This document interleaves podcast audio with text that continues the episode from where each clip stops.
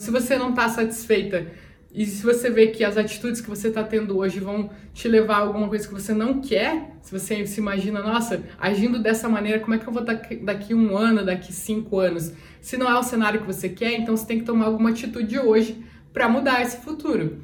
Então, a minha dica é justamente essa. Comece a tomar as atitudes, comece a fazer escolhas, não deixa tudo muito aberto, né? Até justamente se você não tá num relacionamento, se você, vamos supor, se você tem vários pretendentes, várias pretendentes, e aí você tá com medo de se comprometer, quer deixar muitas opções em aberto, né?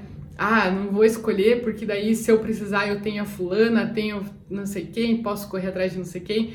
Então, se você quer mudar o seu futuro, você tem que assumir tuas, as tuas é, as rédeas, né? E fazer escolhas, porque cada ação gera uma reação. Então, se você não se comprometer, isso também vai ter uma consequência. A gente acha que só se a gente se comprometer vai ter uma consequência, né? Mas na verdade, não. Se você não se comprometer, você também vai ter uma consequência disso. E você quer sofrer essas consequências?